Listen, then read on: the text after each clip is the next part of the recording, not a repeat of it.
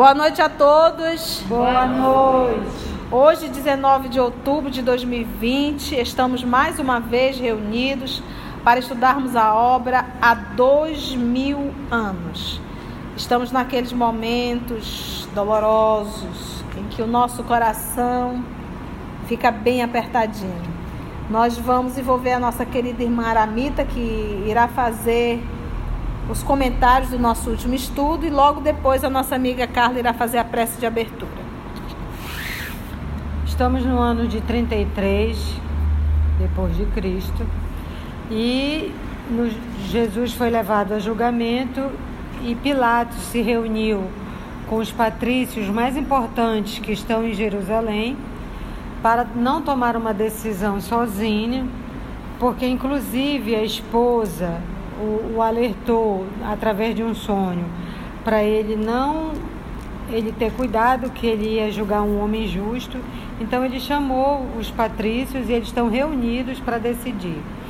A, a conselho de Publio Lentos ele mandou para, para o Herodes Antipas, né, que o humilhou, colocou um, um, um, um cetro, uma cana velha como cetro, um manto e uma coroa de espinhos venenosos e devolveu a Pilatos. Era um recado, né? Era um recado, Era um, recado, um deboche de é, que uma ironia assim. que ele não estava nem aí. Para que esse cuidado todo? É.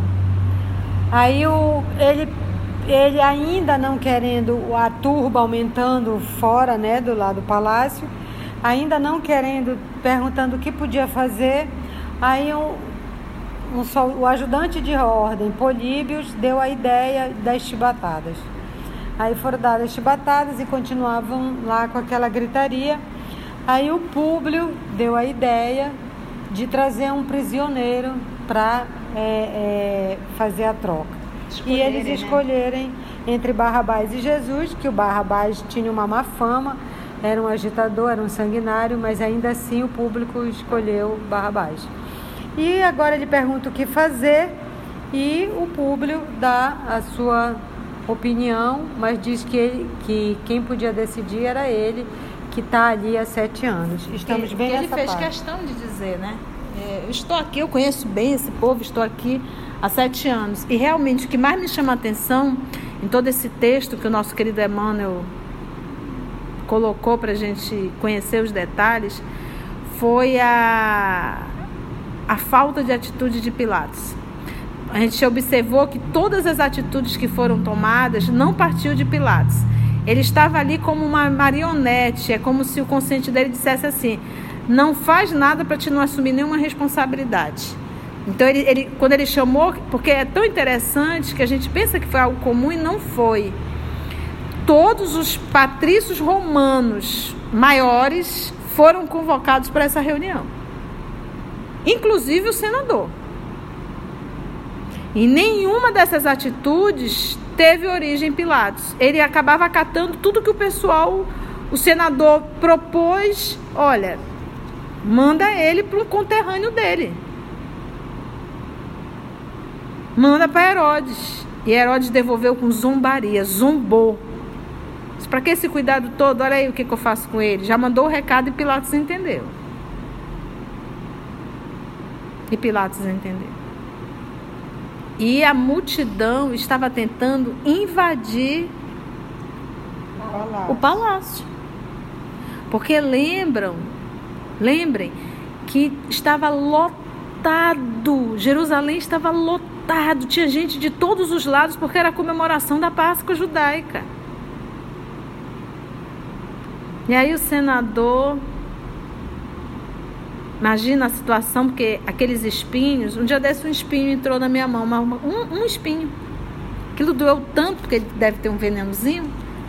E eu fiquei imaginando aquele bando de espinho cravado no crânio do nosso Senhor Jesus. E aí vem o, esse soldado, que não deixa de ser um soldado, né? É um pretoriano da guarda responsável, aquele que tem ali intimidade com Pilatos. Só olha, o povo está querendo invadir o, o palácio. A gente tem que fazer alguma coisa para acalmar esse povo. Então tá, vamos dar um, umas, umas chibatadas em praça pública.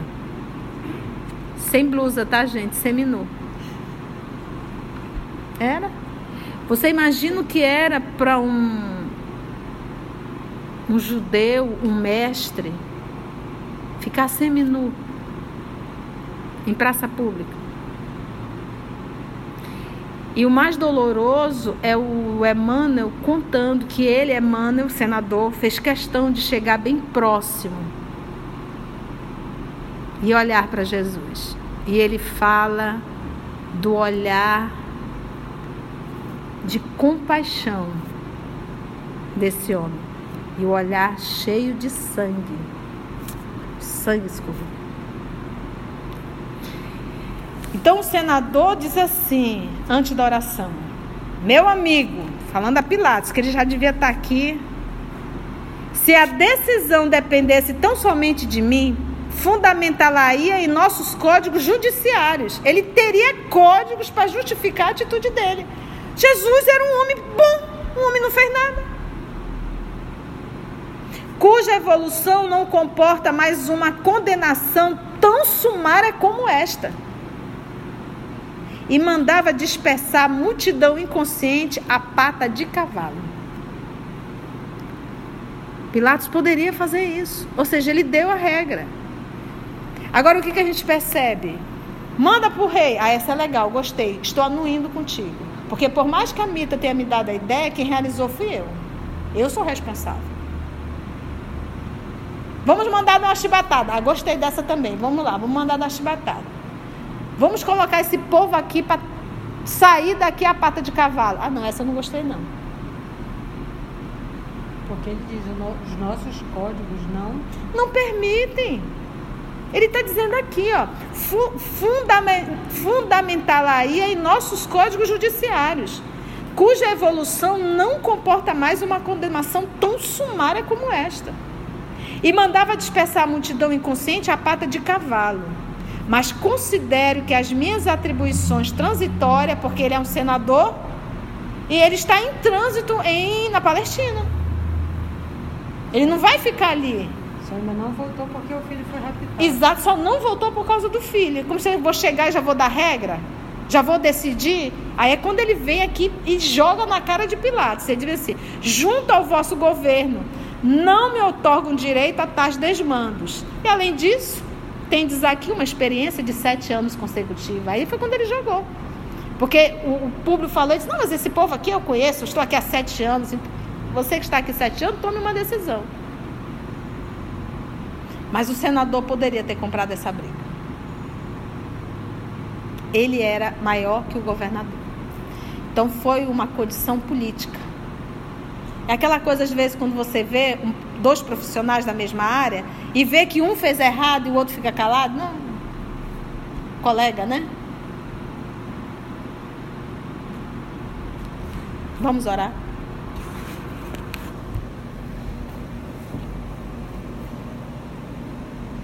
Senhor Jesus, novamente te agradecemos a oportunidade de mais uma vez ouvirmos a tua história e que ela possa nos tocar mais profundamente a cada vez, percebendo a dor, percebendo a nossa omissão, o nosso vacilo e que isso possa nos dar força para durante nossa caminhada sermos firmes, te buscarmos, pedirmos teu auxílio.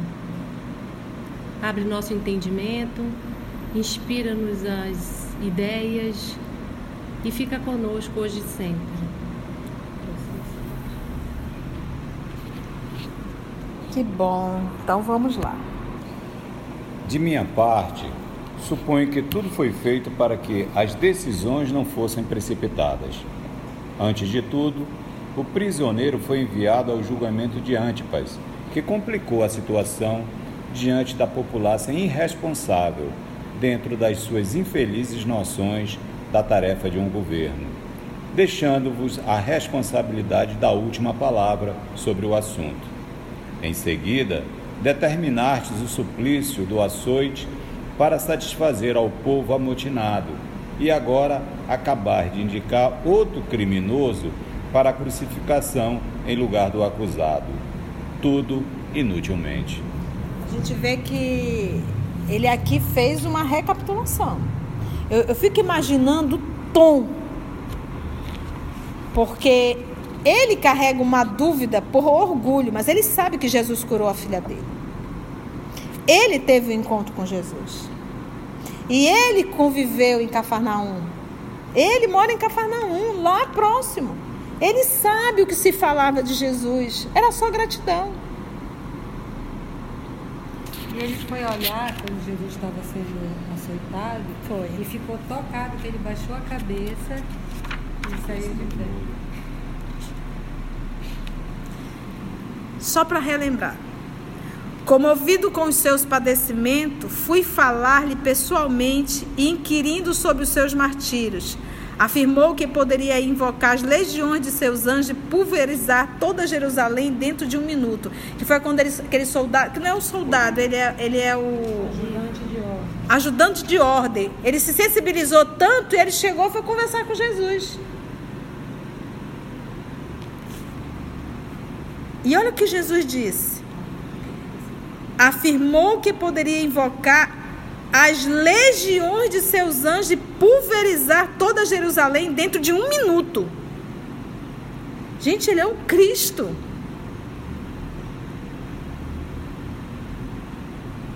Lembra quando Paulo estava naquela cidade, naquela ilha, que sofreu um naufrágio, foi acolhido naquela ilha e que uma víbora que mata 30 homens numa picada picou Paulo? E que ele levantou a mão, a víbora ficou rígida e caiu. E ele não morreu.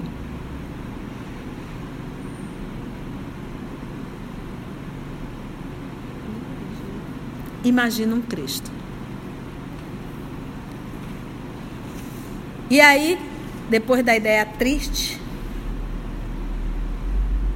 o senador fez questão de aproximar-se do supliciado nas suas provações dolorosas e extremas. Aquele rosto enérgico, meigo, em que os seus olhos haviam divisado uma auréola de luz suave e misericordiosa nas margens do Tiberíades, estava agora banhado de suor sangrento, a manar-lhe da fronte dilacerada pelos espinhos perfurantes, misturando-se de lágrimas dolorosas.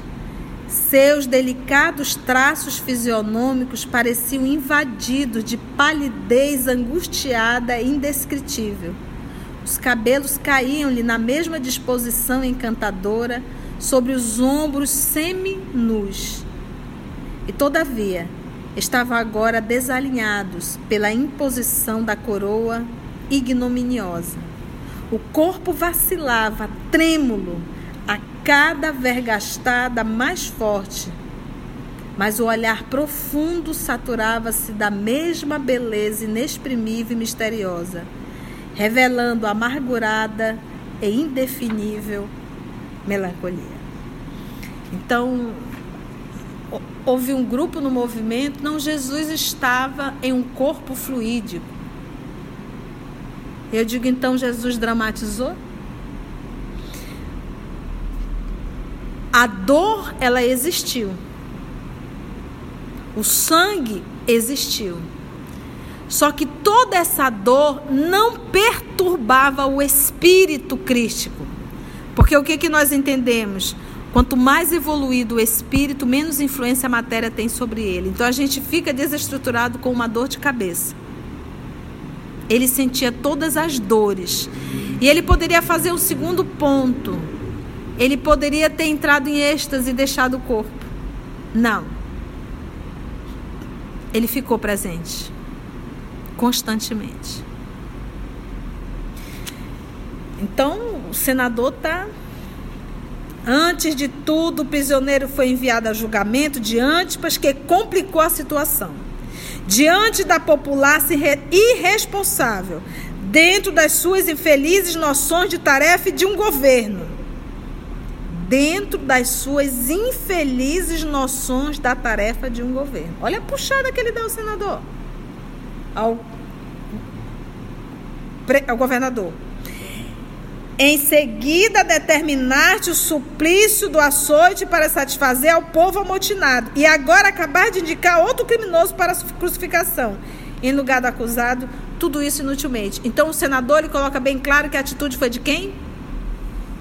Do Pilatos. Como homem, estou contra este povo inconsciente e infeliz, e tudo faria por salvar o inocente. Mas, como romano, acho que uma província como esta não passa de uma unidade econômica do império, não nos competindo a nós outros o direito de interferência nos seus grandes problemas morais e presumindo desse modo que a responsabilidade desta morte nefanda deve caber agora exclusivamente a essa turba ignorante e desesperada e aos sacerdotes e aos sacerdotes ambiciosos e egoístas que a dirigem.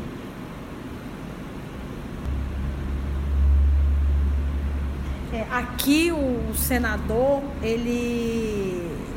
O orgulho fala mais alto. Né? Porque olha só o que ele diz. Como homem, estou contra este povo inconsciente, infeliz, e tudo faria por salvar o inocente, como homem.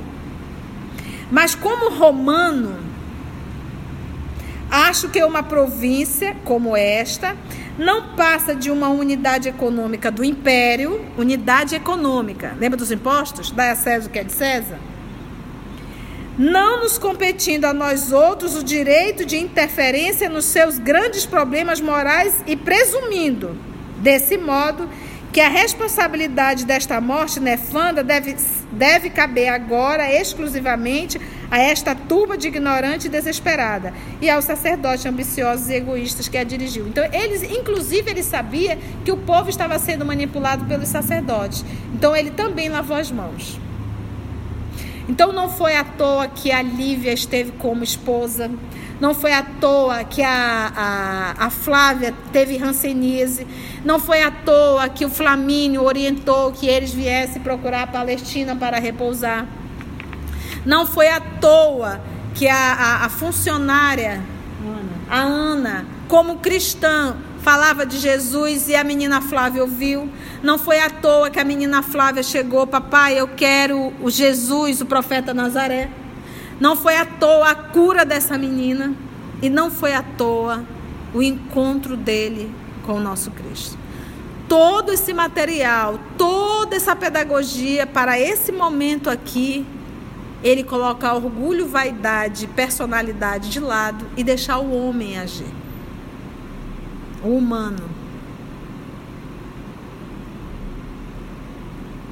Pilatos enterrou a fronte nas mãos como a refletir maduramente naquelas ponderações.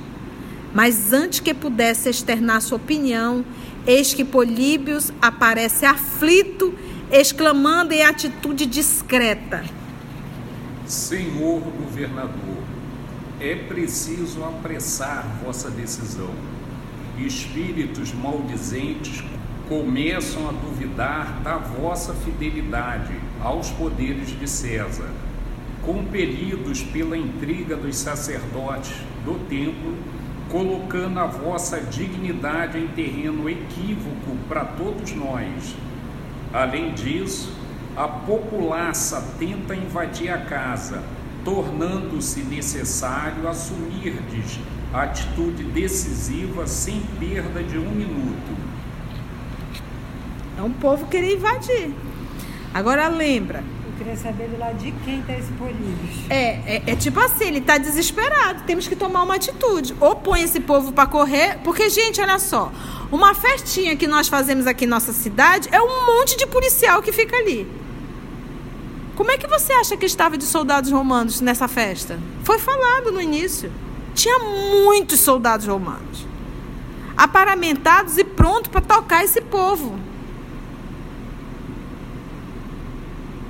Senhor, é preciso apressar a vossa decisão. E aí, o que, que vai fazer?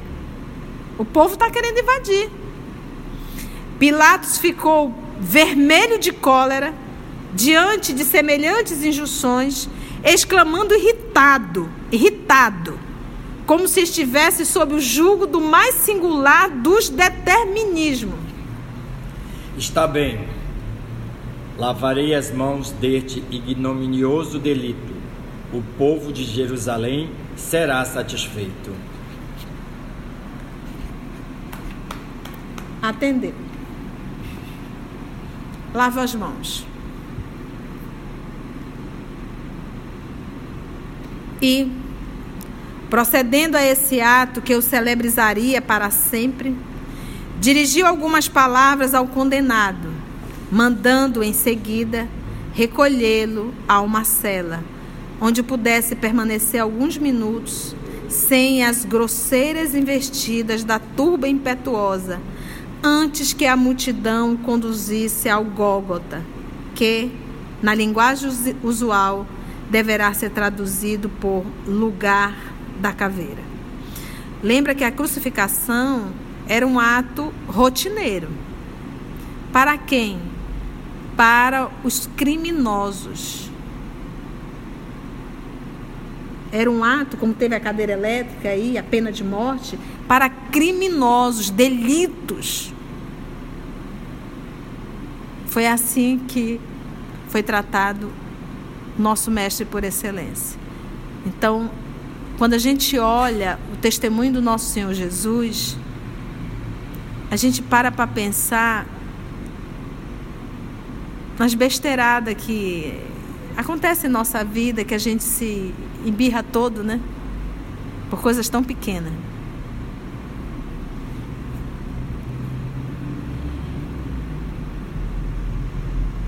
Um sol abrasador tornara sufocante e insuportável a atmosfera. Um sol abrasador, nós estamos falando de inverno, outono, primavera ou verão? Verão. Muito bem, verão. Verão do ano de 33. Verão é em que mês? Junho, julho ou agosto. Então aqui ele retrata que Jesus foi assassinado no ano de 33, no verão. No verão. Então junho, julho, agosto. Vamos lá. Aí a gente teria que fazer um estudo para verificar qual é o período daquele ano que eles estavam comemorando a Páscoa judaica. Então, olha só: um sol abrasador tornara sufocante e insuportável a atmosfera. Saciada, afinal, a fúria da multidão nos seus desvairamentos infelizes, numerosos soldados, olha aqui, ó, numerosos soldados seguiram o prisioneiro que demandava o monte da crucificação, a passos vacilantes sob o madeiro da ignomínia, que a justiça da época destinava aos bandidos e aos ladrões. Até o momento de sua saída sob a cruz, ninguém se interessara por ele, junto à autoridade do governador da Judéia, até o momento de sua saída. Depreendia daí o senador que, quantos seguiam o mestre de Nazaré nas margens do lago em Cafarnaum, o haviam abandonado inteiramente. De uma das janelas do palácio, considerou penalizado o desprezo infligido àquele homem que, um dia, o dominara com a força magnética de sua personalidade incompreensível, observando a ondulação da turba enfurecida ao sair o inesquecível cortejo. Inesquecível. Ao lado do mestre não se via mais a carinhosa assistência dos discípulos e seus numerosos seguidores. Apenas algumas mulheres, entre as quais se destacava o vulto impressionante e agoniado de sua mãe. O amparavam e as mulheres amparavam afetuos, o amparavam afetuosamente no doloroso e derradeiro transe. Nós sabemos que Madalena acompanhou Maria de Magdala, que não é a mulher que foi apedrejada, aquela não se diz o nome, a mulher, a Madalena, a própria mãe e algumas outras mulheres. O amparavam afetuosamente num doloroso e derradeiro transe. Aos poucos, a praça extensa aquietou-se ao calor sufocante da tarde que se avizinhava. À distância, ouvia-se ainda a vozearia da plebe, aliada ao relinchar dos cavalos e ao tinir das armaduras. Impressionados com o espetáculo que, aliás, não era incomum na Palestina Reuniram-se os romanos em uma das salas amplas do palácio governamental em animada palestra, comentando os instintos e paixões ferozes da plebe enfurecida. Daí a minutos, Cláudia mandava servir doces, vinhos e frutas. E, enquanto a conversação timbrava os problemas da província, e as intrigas da corte do Tibério, mal imaginava aquele punhado de criaturas que, na cruz grosseira e humilde do Gólgota, ia acender-se uma gloriosa luz para todos os séculos terrestres.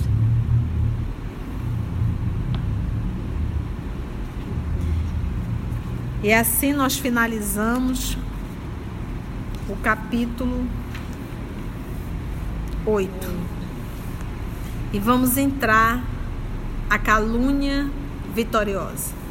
E aqui o nosso Emmanuel vai explicar, porque imagina que essa entrada de Jesus em Jerusalém é o que chama a entrada triunfal, onde tinha uma multidão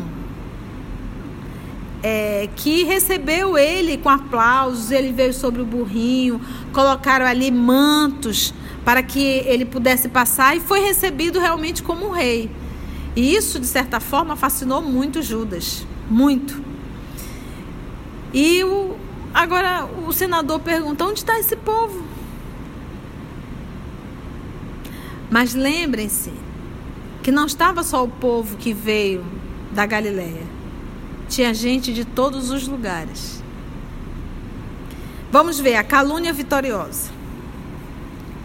Se Jesus de Nazaré havia sido abandonado por seus discípulos e seguidores mais diretos, o mesmo não se verificara quanto ao grande número de criaturas humildes que o acompanhavam com devoção purificada e sincera. É verdade que essas almas raras não revelaram francamente as suas simpatias perante a turba desvairada temendo-lhe as sanhas destruidoras. Mas muitos espíritos piedosos, como Ana e Simeão, Ana, a funcionária do senador, Simeão, o tio dela, contemplaram de perto os martírios do Senhor sob o açoite infamante, cheio de lágrimas angustiosas, e esperando que, a cada momento se pudesse manifestar a justiça de Deus contra a perversidade dos homens a favor do Messias. Então, eles pensavam assim: poxa, ele devolveu visão a cego, ele, ele curou leprosos, ele fez com que pessoas que não andavam voltassem a andar, ele acalmou a tempestade, ele conseguiu levantar Lázaro do sepulcro, ele vai fazer alguma coisa. Ele tem poder. Ele tem poder, alguma coisa vai acontecer. E ele só se entregou como. Mas ele disse ao Políbios: em um minuto eu poderia pulverizar toda Jerusalém. Mas o que meu pai quer é que eu me entregue aos judeus. Então é tão lindo isso que é assim. Façamos a vontade de Deus e não a nossa. Cheio de lágrimas angustiosas, esperando que a cada momento se pudesse manifestar a justiça de Deus contra a perversidade dos homens, a favor do Messias. Então eles imaginavam que Deus ia se manifestar, que alguma coisa ia acontecer. É porque nós temos a ideia de que a morte é uma punição e de que a morte é o fim. E que para ser vitorioso a gente tem que permanecer. A gente só consegue ver a vitória da terra. A gente não consegue ver que a maior vitória do Senhor é hoje, em 2020, nós estarmos falando dele. Porque a vitória dele era implantar o evangelho no nosso coração. E isso ele tem conseguido. Contudo, esvaeceram-se-lhes as derradeiras esperanças, quando, sob o peso da cruz, o supliciado caminhou a passos cambaleantes para o monte da última injúria, depois de confirmada a ignóbil sentença. Foi assim que Ana e seu tio, reconhecendo inevitável o martírio da crucificação, deliberaram seguir para a residência de Públio, para suplicar o patrocínio de Lívia junto ao governador. Enquanto o cortejo sinistro e impressionante se punha em marcha nos seus movimentos vagarosos, ambos se desviavam da massa, encaminhando-se por uma viela ensolarada em busca do almejado socorro.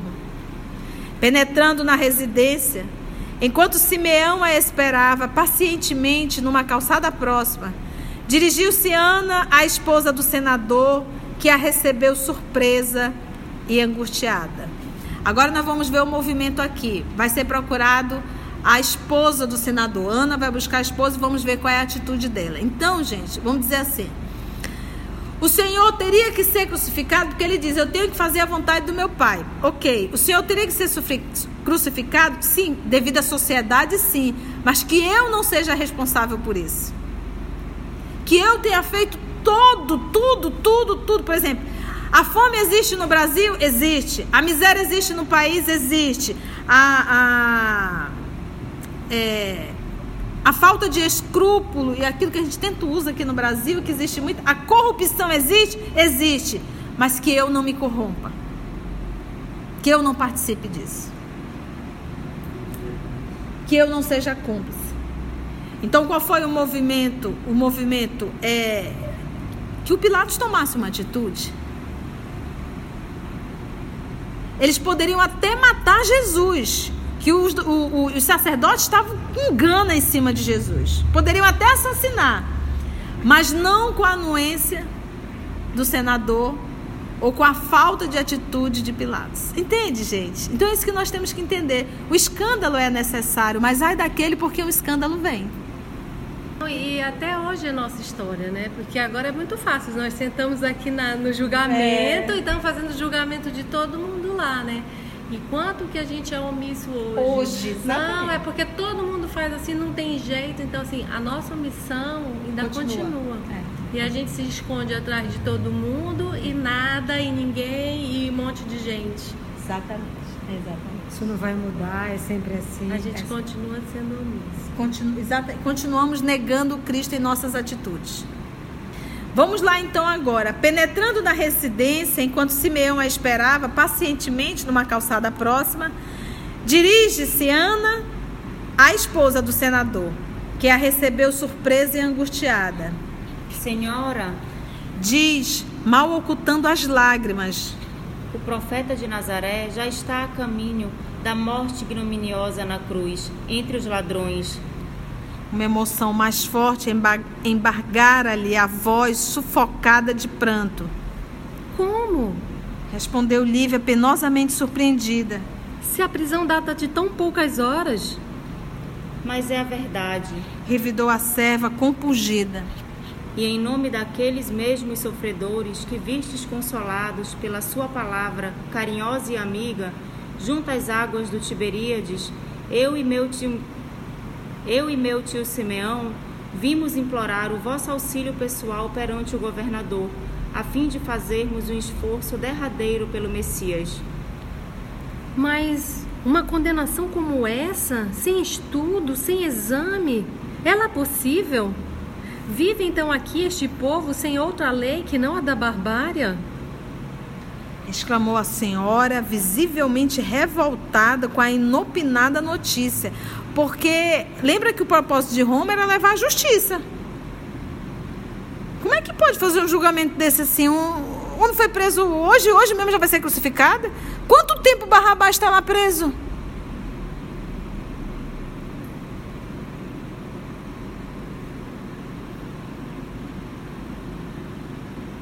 Como se desejasse arrancá-la.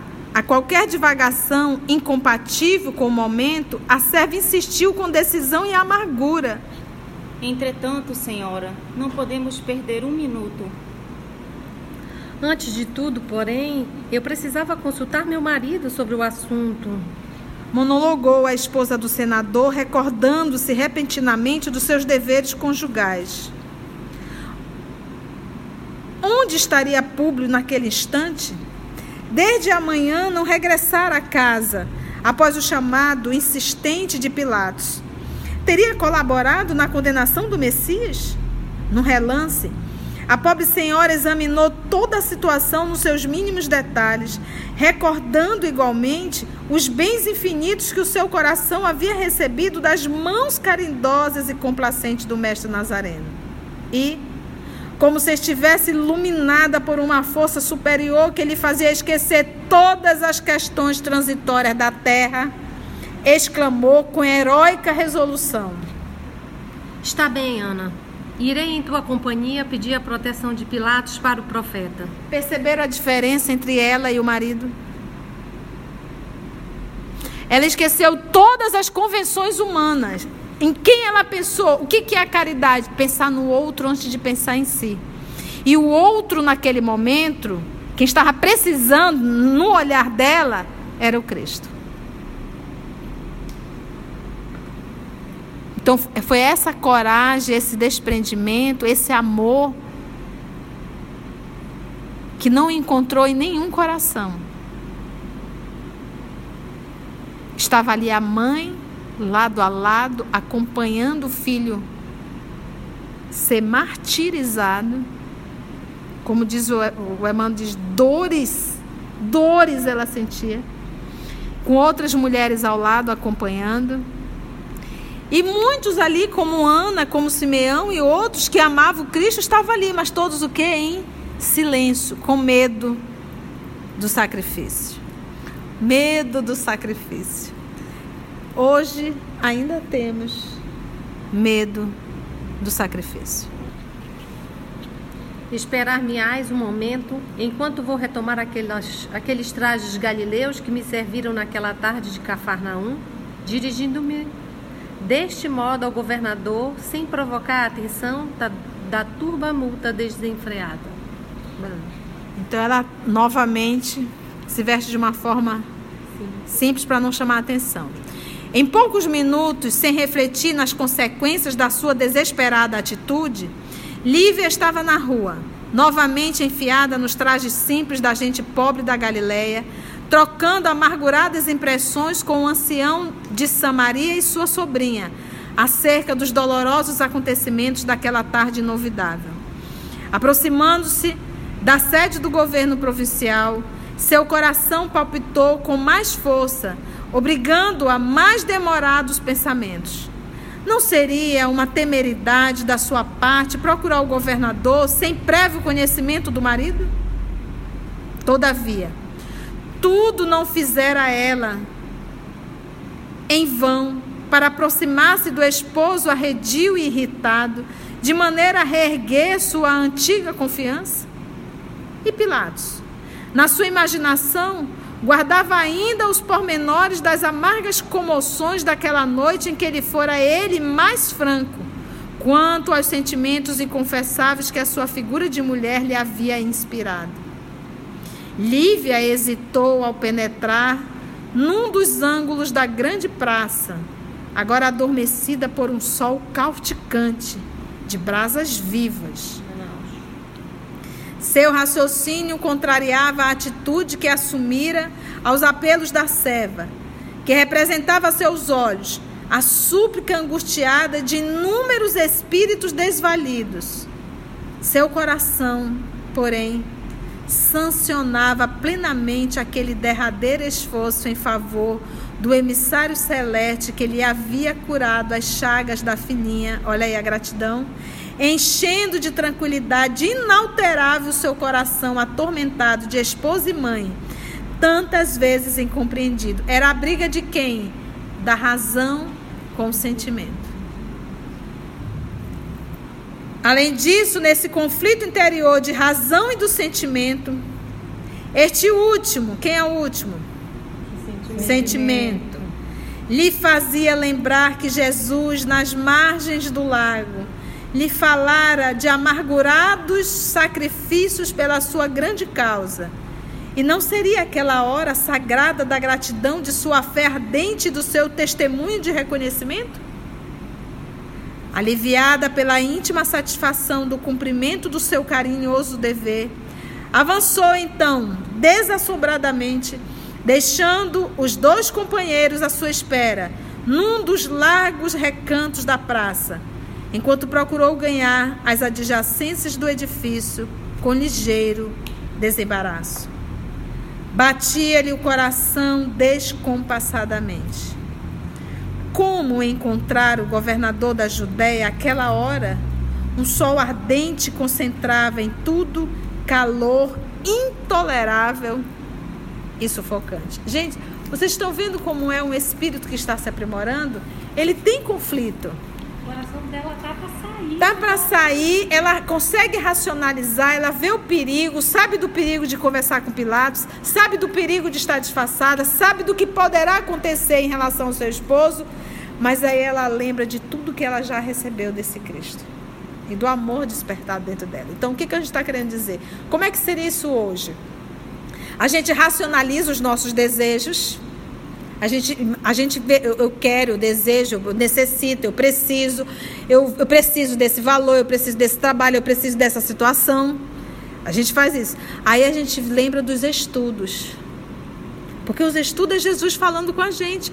Hoje o encontro no Tiberíades é esse aqui, agora. É o que, estamos, o que você está fazendo na sua casa acompanhando pelo canal e o que nós estamos fazendo aqui.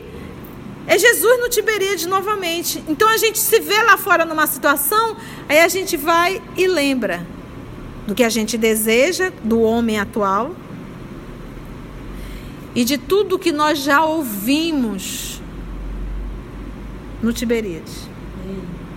No minuto glorioso ela gabaritou, né? No minuto glorioso. É, qual é o nosso minuto glorioso? É, nesse momento que a vida da gente nos chama assim, aí a gente pensa, e agora? E agora? O cortejo em demanda do Gólgota partira havia quase uma hora e o palácio parecia agora mergulhado numa atmosfera de silêncio e de sono após as penosas confusões daquele dia. Apenas alguns centuriões montavam guarda ao edifício e, quando Lívia alcançou menor distância das portas principais de acesso ao interior, eis que ele depara a figura de Supício, a quem se dirigiu com o máximo de confiança e de inocência, pedindo-lhe o obsequio de solicitar uma audiência privada imediata ao governador em seu nome a fim de falar-lhe quanto à dolorosa situação de Jesus de Nazaré. Então, ela falou para Supício qual era o propósito da visita. Cenas do próximo capítulo. Meus amigos, só nos resta agradecer a Deus. Vamos orar? Divino amigo Jesus amor, amor de nossa vida. Quantos séculos já se passaram? Dois milênios.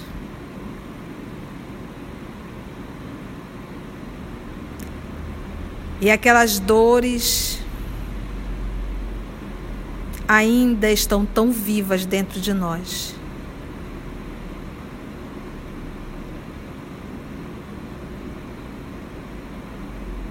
Mas ainda, Senhor, ainda cambaleantes em nossa fé, em nossa fidelidade.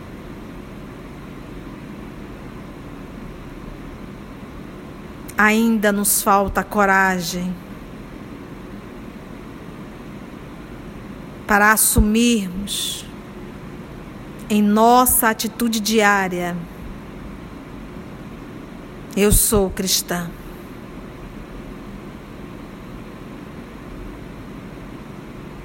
Obrigada, amor querido, por mais essa oportunidade que nos é dada.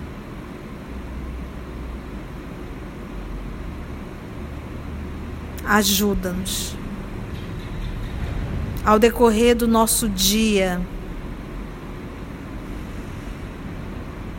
a não fraquejar na hora do testemunho.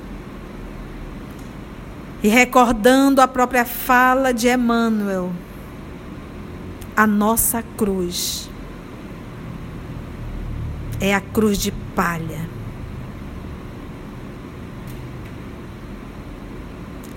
Obrigada, Mestre amado. Obrigada a todos os amigos espirituais aqui presentes que conduziram o nosso trabalho. Agradecemos a Deus, nosso Pai, e aos nossos amigos, anjos de guarda, tão fiéis ao trabalho que Jesus confiou a cada um deles. Muito obrigada, Senhor.